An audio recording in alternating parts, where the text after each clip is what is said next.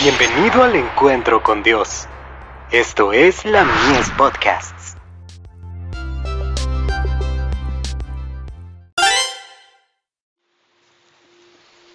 Recibiréis poder.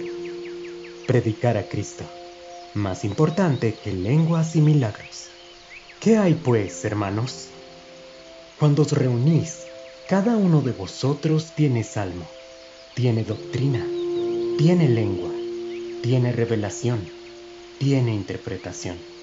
Hágase todo para edificación.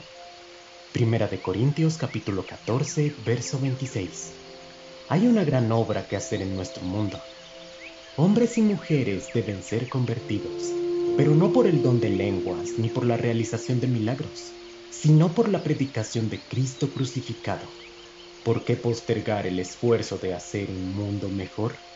¿Por qué esperar que se produzca alguna maravilla o se provea algún instrumento costoso? No importa cuán humilde sea su esfera ni cuán modesto su trabajo, si obra en armonía con las enseñanzas del Salvador, Jesús se revelará por su intermedio y su influencia atraerá a las personas hacia Él. Si buscan servir fervientemente al Señor, Él honrará a los mansos y humildes. En todo lo que hagamos, sea en el taller, en la granja o en la oficina, actuemos como para convertir a las personas. Sembremos junto a todas las aguas, manteniendo el amor de Dios en nosotros, trabajando mientras es de día y usando todos los medios que se nos confiaron para el servicio del Maestro.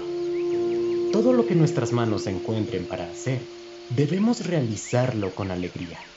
Todo sacrificio que se nos pida tenemos que hacerlo alegremente. Al sembrar junto a todas las aguas, percibamos la verdad de las palabras. El que siembra generosamente, generosamente también segará. Segunda de Corintios capítulo 9, verso 6. Debemos todo a la gracia, al don soberano de Dios. La gracia conquistó nuestra redención, nuestra regeneración y nuestra adopción como herederos con Jesucristo. Que esta gracia sea revelada a otros. El Salvador toma a quienes descubre que son moldeables y los usa para gloria de su nombre. Emplea el material que otros pasarían por alto y obra en todos los que se entregan a él. Se deleita en tomar elementos aparentemente sin posibilidades, a quienes Satanás ha degradado por medio de quienes ha trabajado y los convierte en objetos de su gracia. Se regocija en librarlos del sufrimiento y de la ira que está a punto de caer sobre los desobedientes. Convierte a sus hijos en sus agentes para la realización de esta obra. Y en el éxito que alcanzan, aún en esta vida, ellos encuentran una preciosa recompensa. The Review on Herald, 5 de enero de 1905.